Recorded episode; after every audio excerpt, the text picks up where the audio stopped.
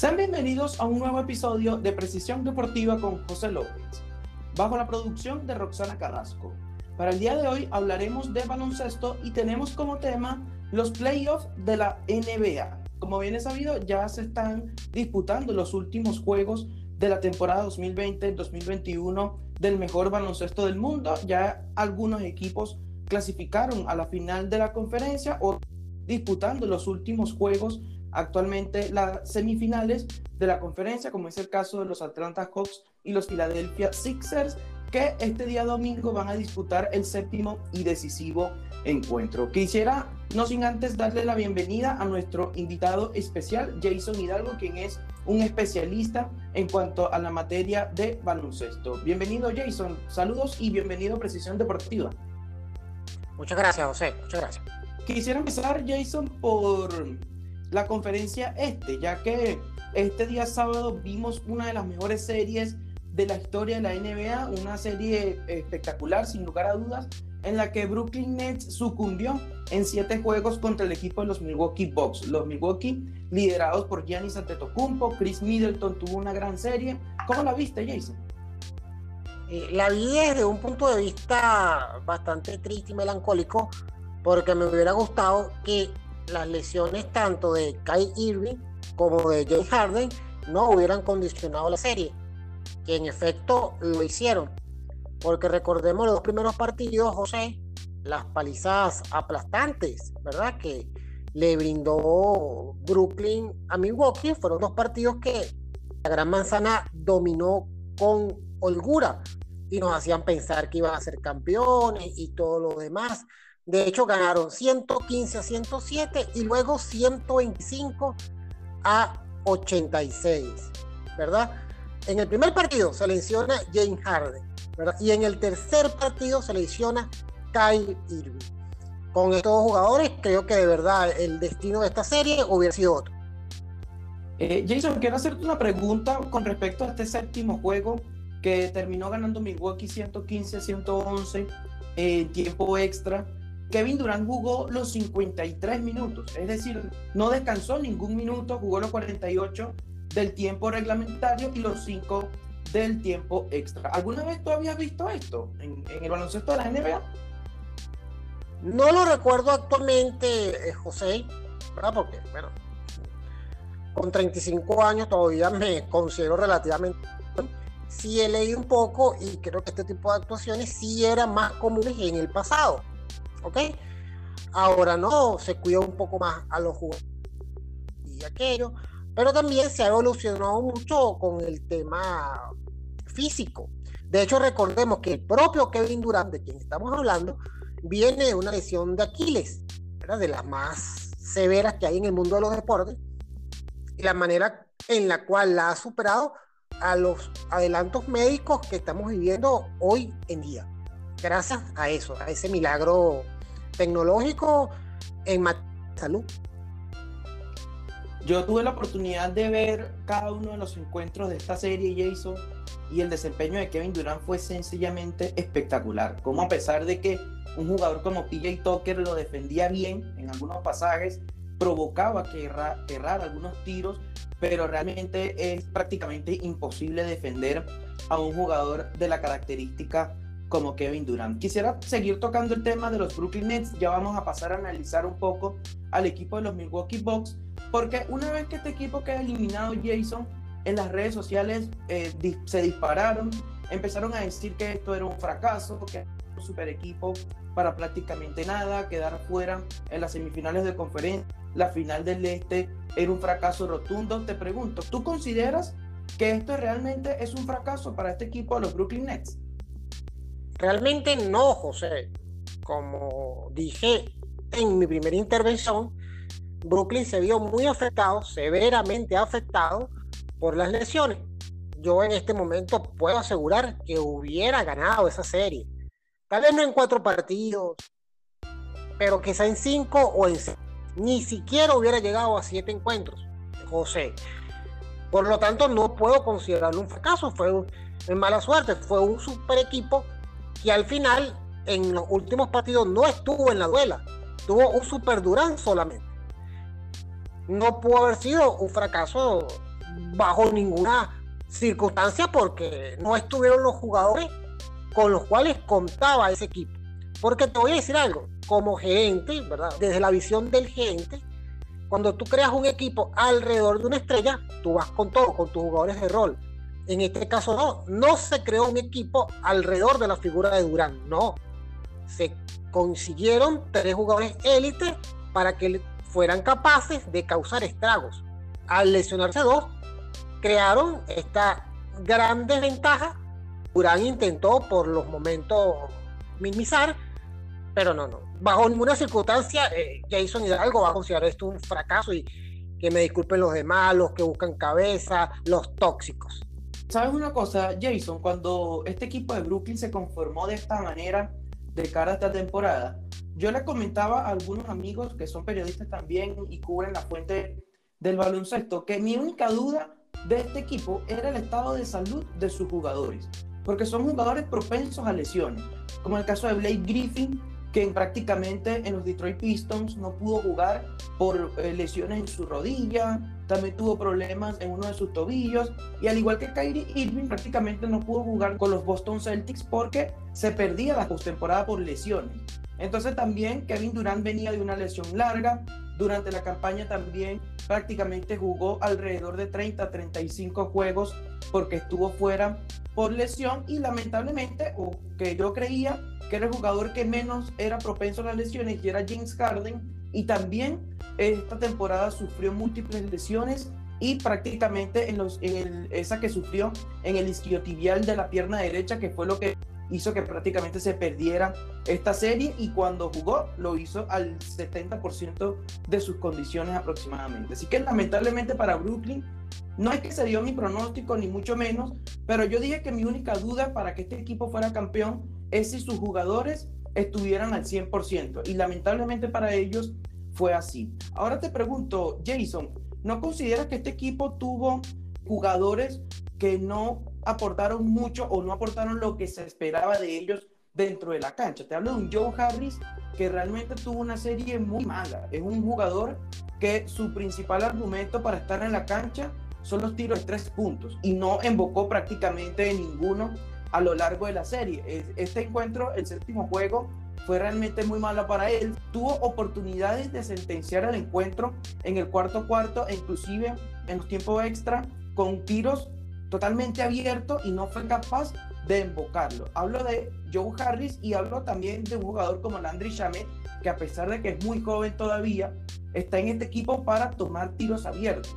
Y en ocasiones en esta serie y en sobre todo en este séptimo encuentro y no pudo embocarlo. Entonces me parece que de alguna u otra manera toda la responsabilidad recayó en Kevin Durant y un Kevin Durant que te jugó 53 minutos y anotó 48 puntos y estuvo cerca de embocar un triple en el último cuarto porque estaba pisando la línea allí mínimamente con su pie, que de no haber sido así, mataba el juego y ganaba Brooklyn. Sí, José, realmente, y yo estoy seguro que la cantidad de triples que fallaron tanto Joe Harris como el amigo Landry Chávez, sobre todo Harris, ¿verdad? Se le pedía más porque su temporada regular, José, fue bastante buena, sus números fueron espectaculares.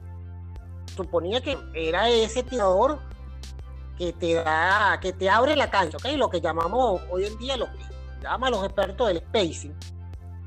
Al no caer esos triples en esta NBA, NBA moderna, es realmente complicado para cualquier equipo que tenga aspiraciones de llegar largo, tener esa suerte de poder conquistar un campeonato. Entonces sí, no tengo los números, yo no soy de esos números, pero sí vi como noche tras noche fallaba triple que iban en total detrimento del equipo. Otro jugador que fue un factor X en el quinto juego para este equipo de Brooklyn fue Jeff Green, quien tuvo un gran desempeño en el quinto juego, anotó 27 puntos y en ese momento Brooklyn se puso arriba en la serie 3 eh, a 2. En el séptimo encuentro no pudo aparecer, no pudo tener un buen rendimiento ofensivo. Sin embargo, también era un jugador que estaba lesionado, no estaba al 100% de sus condiciones, prácticamente jugó muy tocado y no pudo aportar lo suyo para este equipo de los Brooklyn Nets. Te pregunto rápidamente para cerrar este tema de Brooklyn, Jason, ¿considera que para la temporada que viene sí podamos ver un equipo que pueda obtener el anillo con todos sus jugadores sanos? Sí, sin ningún tipo de duda. Votación que tú mismo acabas de realizar. Si todos están sanos, eh, realmente va a ser un equipo muy portentoso y se acerca cada vez más a su prime, ¿verdad? Obviamente estando sano, Harden también. A Durán le quedan por lo menos par de años, ¿verdad? En, en este nivel tan asombroso que tiene. Así que sin duda van a ser un candidato. De hecho, José, fíjate que vuelvo al tema de lo bien que se dieron contra Milwaukee en los dos primeros encuentros. Fíjate que bueno, al final, como tú bien dices, eh, tuviste razón. Perfecto. Mi principal duda era la defensa. Y sin embargo, me di cuenta que sin un ring protector, porque de Andre Jordan quedó fuera de la rotación, entonces se quedaron solamente con Blake Griffin y con Jay Green en el puesto 5. La defensa estuvo perfecta. ¿Qué necesita terminar de blindarse? Bueno, aparte de que su, su principal estrella esté sano, ya no haría falta tanto ring, ring protectors, pero sí algún puesto 5 rocoso, por decirlo de alguna manera, ¿verdad? Algún tipo que te pueda agarrar rebotes, ¿ok? Y un win, lo que llaman en la NBA ahora un 3 and D, que es la capacidad para encestar el tri, defender a los guardias contrarios, específicamente los wings, que son las posiciones 3 y 4. ¿Ok? Sería bueno un jugador. Eh, se pensó que iba a ser André Robertson, no, no, no funcionó. Ese es el corte. Esos dos jugadores. Y recordemos algo: a las estrellas, ya cuando están en edad avanzada, buscan de ir, José, a equipos contendientes, ¿verdad? Por lo que es salario mínimo. Y te voy a poner un caso reciente: David West fue a San Antonio, no lo consiguió. Después fue a Golden State el siguiente año y consiguió y de esa manera, gran cantidad de jugadores veteranos firmaban por contratos irrisorios y que aportaban muchísimo. Sacha Pachulia fue otro ejemplo, cuando pudo firmar por buena plata con Milwaukee y se fue a Golden State y también consiguió anillo. Entonces, con este equipo de Brooklyn que es bastante atractivo y van a llegar uno o dos veteranos que la gente va a decir, ¿por qué no fueron otro equipo? Por la necesidad de un anillo. Ya lo vas a ver en lo que llegue, lo que es el verano y el mercado de agentes libres. Quisiera tocar un tema ahora, el de Milwaukee Bucks, que fue el equipo que ganó este séptimo y decisivo encuentro y va a jugar la final de conferencia este. Te hago una pregunta rápidamente, Jason. ¿Será que este año sí es la temporada de Milwaukee Bucks en el que ellos puedan obtener el anillo? Mira, magnífica pregunta, José. Y realmente este es el año en que cualquiera puede conseguir el, anillo. De hecho, José, tú no tendrás algún equipo por allí, es capaz, Trotamundos o Guayquería pudiera conseguir el anillo. No quiero ser despectivo, ¿verdad? Con, con los equipos que quedan, pero la calidad, las lesiones han afectado mucho y condicionado mucho estos playoffs de NBA.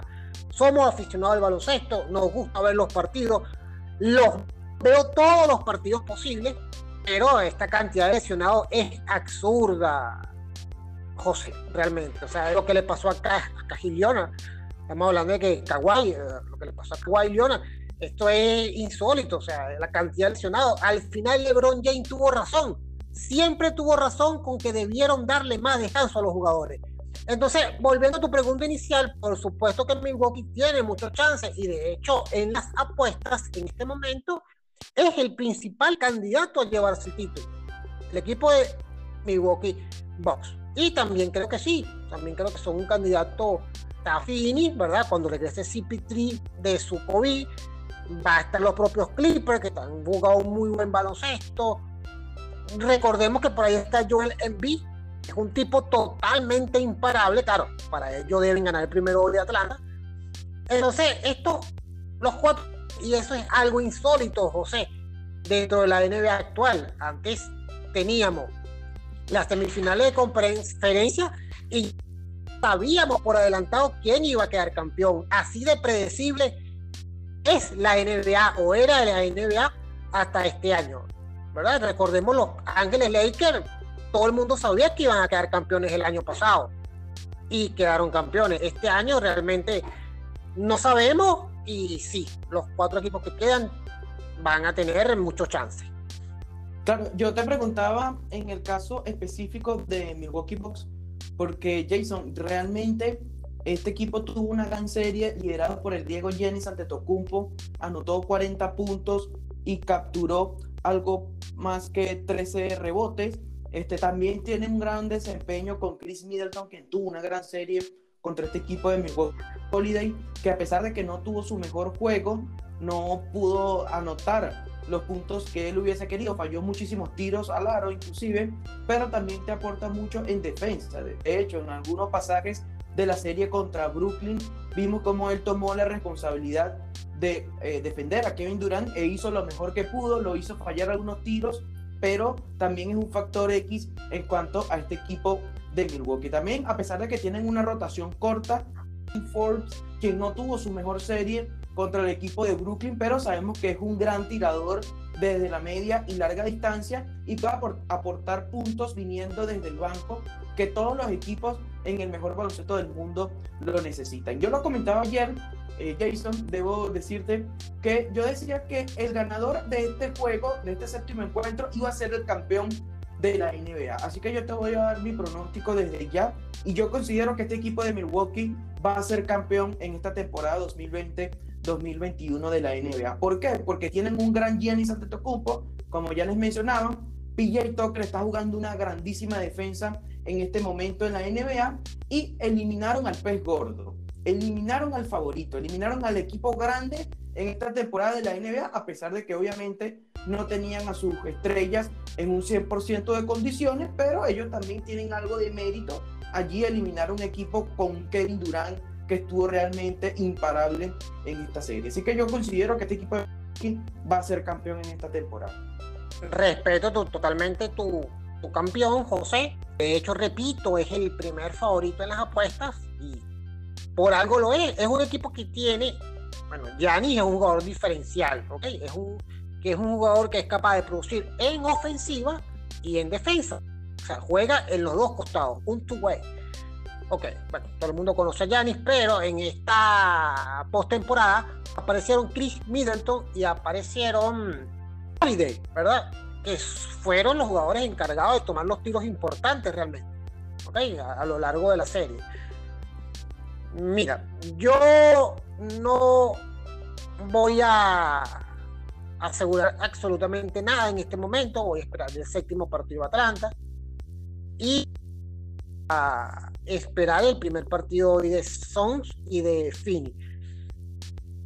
Por alguna razón, a mí que me encantan los pronósticos, soy capaz de mojarme en, en, este instante. Repito, voy a esperar el partido de Filadelfia porque Filadelfia me gusta mucho, José. Yo no hay manera que veo que vea cómo Milwaukee pueda frenar un Joel Embiid. No, no encuentro una, una, vía posible allí, ¿verdad? Eh, no veo manera también como eh, Milwaukee, eh, por ejemplo, Middleton puede anotar tanta facilidad. Recuerda que no va a ser lo mismo que Harden te defienda a que ahora lo va a hacer Ben Entonces ahí también los números de Middle van a bajar un poco. Entonces ahí tenemos esos dos factores que para que Milwaukee quede campeón va a tener que derrotar a este buen equipo de Filadelfia, ¿verdad? Que aunque haya llegado a siete juegos, no le, Joel Embiid está jugando en una pierna, si se recupera, va a ser más dominante aún ahí están mis reservas, yo voy a esperar. Ahora que tocas este tema de Filadelfia contra Atlanta, para este día domingo se va a disputar el séptimo y decisivo encuentro. Yo comparto contigo, yo considero que Filadelfia va a ganar este juego. Atlanta desaprovechó la oportunidad de sellar esta serie como local en, en el pasado, el pasado día viernes 18 de junio pero eh, Filadelfia también tuvo un gran rendimiento y te voy a mencionar un jugador que está teniendo una gran serie y una gran temporada, en realidad, Seth Curry, quien anotó 24 puntos en este sexto encuentro, fue un gran complemento allí para Joel Embiid, que es el caballo del equipo, que es la estrella de este equipo de los Sixers, pero Seth Curry está teniendo una serie realmente espectacular, sobre todo porque en el quinto encuentro anotó más de 30 puntos, pero no pudo aparecer un jugador que Filadelfia lo necesita muchísimo en el costado ofensivo y te hablo de Tobias Harris.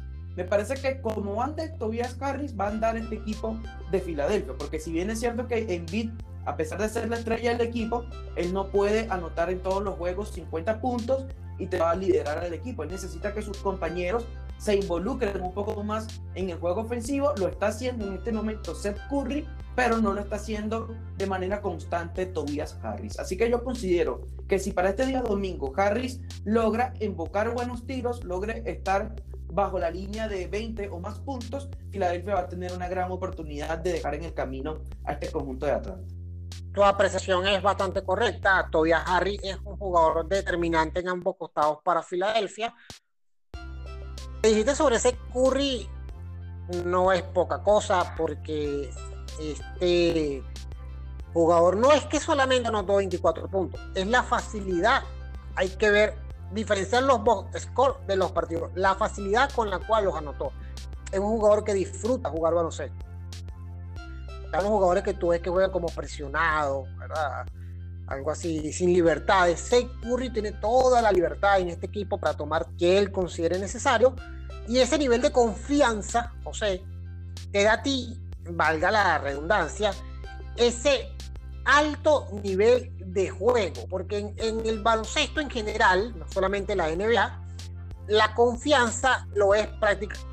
Me faltó nombrar a Curry, de verdad, como jugador determinante en este equipo, y voy a nombrar a otro jugador, José. Shea, este jugador también cuando se enciende, es capaz de anotar los puntos necesarios para crear diferencias, porque cuando entra la segunda unidad, ¿verdad? Es que se sabe cuándo los equipos son buenos y cuándo no. Tobias Harris es un jugador determinante, pero como ande en B y como ande Simon es realmente como anda Filadelfia, porque son los puntales tanto ofensivo como ofensivo. Harry es más bien un catalizador, ¿ok? Un catalizador.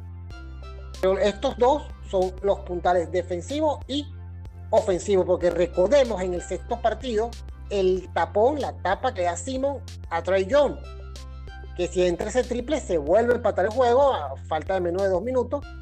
Y ese tipo de actuaciones son las que a ti sobre los demás equipos, cuando tiene el jugador diferencial, ¿sabes? El jugador imparable en ofensiva y al jugador determinante en defensa. Ben Simon es el Draymond Green de Filadelfia. Jason, ahora que menciona el caso de, la presión, de que hay jugadores que juegan como presionados, que no demuestran todo su talento en la cancha, a mí me parece que Ben Simmons está presionado, Jason, sobre todo en ofensiva. Tú lo ves cobrando los tiros libres y el semblante que tiene es de un jugador desesperado porque no puede invocar los tiros libres. De hecho, le han hecho mucho el hack el que se mencionó en algún momento cuando Shaquille O'Neal jugaba que le hacían falta a él por ser un mal cobrador de tiros libres y de tener la, la certeza de que iba a fallar los dos o uno de dos. Y Ben Simmons realmente no pudo tocar los tiros libres. Claro, como tú mencionas, el jugador, el australiano Simmons, ha tenido un gran desempeño en defensa. En este momento yo pienso que él te aporta muchísimo más en el costado defensivo que en el ofensivo. A mí realmente Jason, aquí voy a discrepar un poquito contigo. Ben Simmons no es un jugador que a mí, en lo, personal, me llene mucho el ojo. Es un gran jugador defensivo, sí es verdad. Es un gran jugador, es un atleta, maneja el balón muy bien con sus ambas manos, tiene muy buena visión de juego para repartir asistencias, pero es un jugador que no tiene tiro. Y a mí un jugador que no tiene tiro, no me gusta mucho su accionar dentro de la cancha. Pero es que eso no te lo voy a discutir, José. Ahí tienes toda la razón. Su impacto ofensivo no es, no es requerido en este equipo de, de Filadelfia. ¿okay? Lo que él aporta en ofensiva es, va a ser un plus, pero su impacto defensivo es total. Total, realmente, José. Porque es un jugador que las condiciones físicas que tiene son impresionantes también, porque él es un point guard, o si no, uno juega como point guard, juega como escolta, pero es un jugador que está cerca de los dos metros, brazos largos y rápido en los movimientos laterales cuando defiende en el uno contra uno al jugador que tenga el balón en ese momento. Y es allí donde sí te doy totalmente la razón de que en defensa te marca la diferencia. Para hablar un poquito de los Atlanta Hawks, Jason, ¿consideras que de, tener una gran noche, Trey Young puede clasificar a, este equipo de Atlanta a la final de conferencia? Porque es un equipo que también me parece que necesita más compañía, lo hace Trey Young en esta serie, a pesar de que Kevin Porter anotó 17 unidades en el último encuentro, pero necesitan el factor X que es el escolta o el alero escolta Bogdan Bogdanovic, tan solo pudo anotar 7 puntos en este sexto encuentro. Así que yo considero de que si tienen su buena, una buena noche, tanto Urter como Bogdanovic, como Capela, allí aportando en los rebotes y conseguir los puntos desde la pintura, y Luke Williams necesita involucrarse más como ese sexto hombre que fue en Los Ángeles Clippers para que este equipo de Atlanta pueda salir por la puerta grande contra los Philadelphia 76ers. Filadelfia, José, eh, tiene un gran problema. El único gran problema de este equipo de Filadelfia es su banquillo, es Doc River.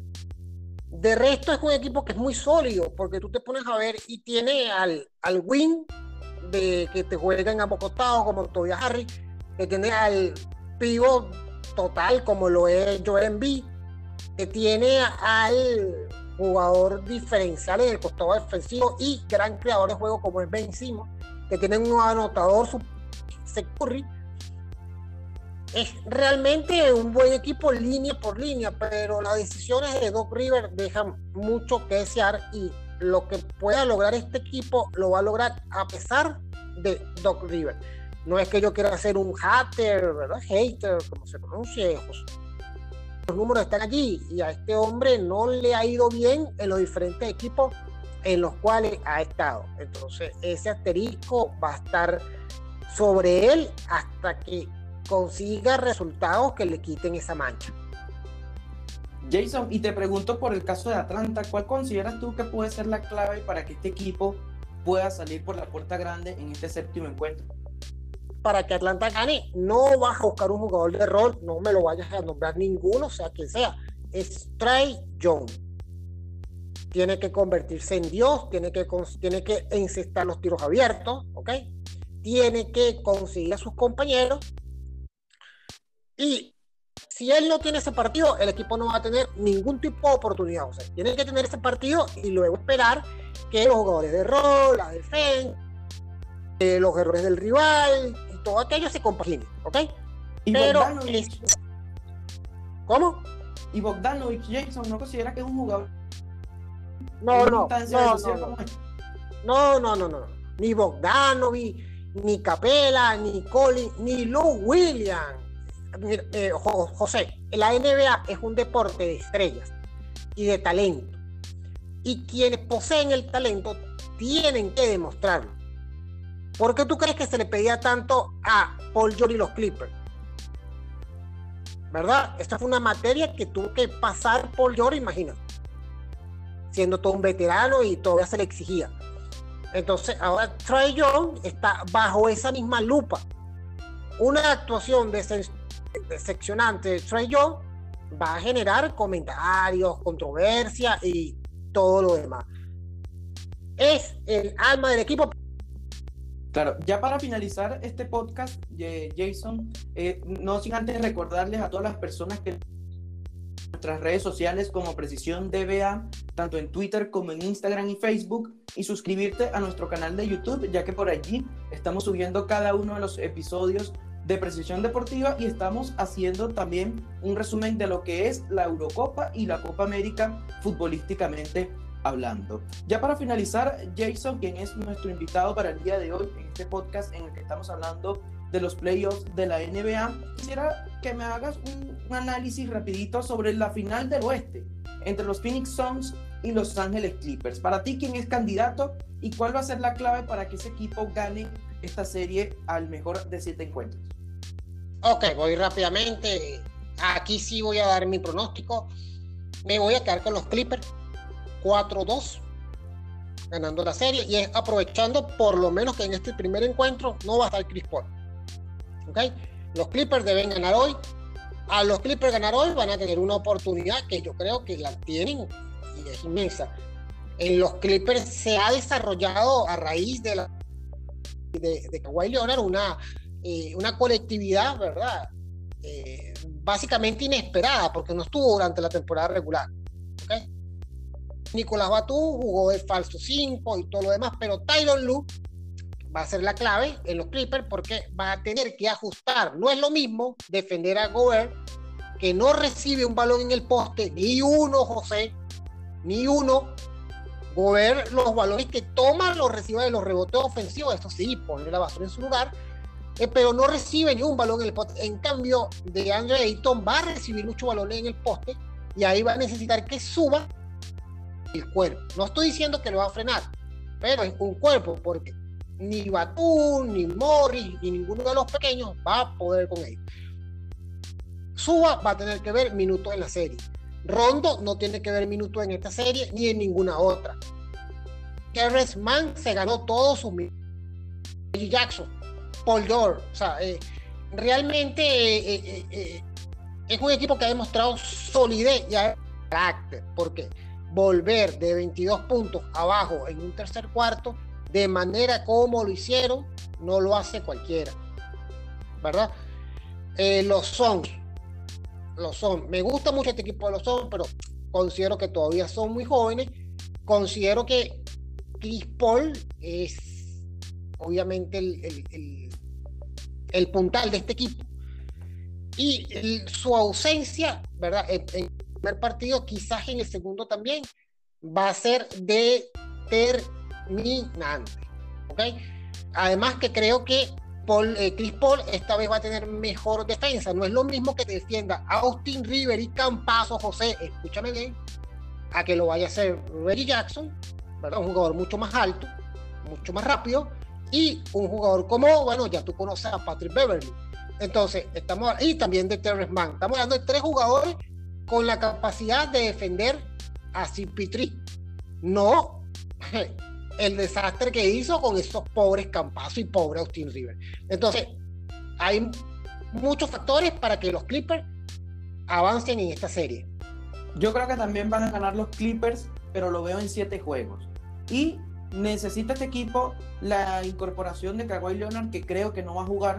Creo que la lesión en la rodilla es más grave de lo que se pensaba, pero este equipo tiene el colectivo suficiente como para salir adelante ante un equipo de los Phoenix Suns que va a tener la baja sensible, como ya mencionaba. Paul, pero ojo con este equipo también de Phoenix, es un gran equipo colectivo, está Devin Booker, está Jay Crowder, está un Cameron Johnson quien tiene un tiro respetable de media y larga distancia, y está un DeAndre Ayton que está jugando un gran baloncesto en esta postemporada. Aún así, considero que se van a quedar cortos contra este equipo de los Clippers. Muy importante el factor defensa que tú mencionabas allí con Reggie Jackson y con Terence Mann, quien tuvo un sexto encuentro realmente espectacular contra el Utah Jazz cuando anotó 39 puntos. No es cosa menor lo que hizo este equipo de los Clippers.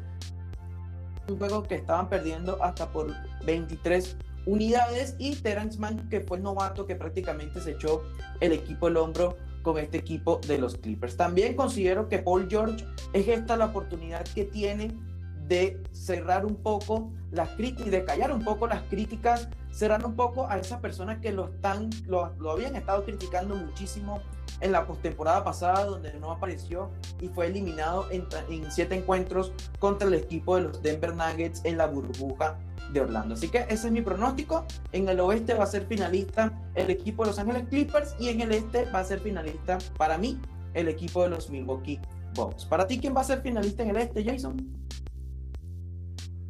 Milwaukee. Entonces compartimos allí la final de la temporada 2020-2021 de la NBA. Jason, muchas gracias por tu tiempo, muchas gracias por aceptar nuestra invitación nueva edición del podcast de Precisión Deportiva. Muchas gracias, José, de verdad, gracias a ti por la invitación, de verdad, un complacido.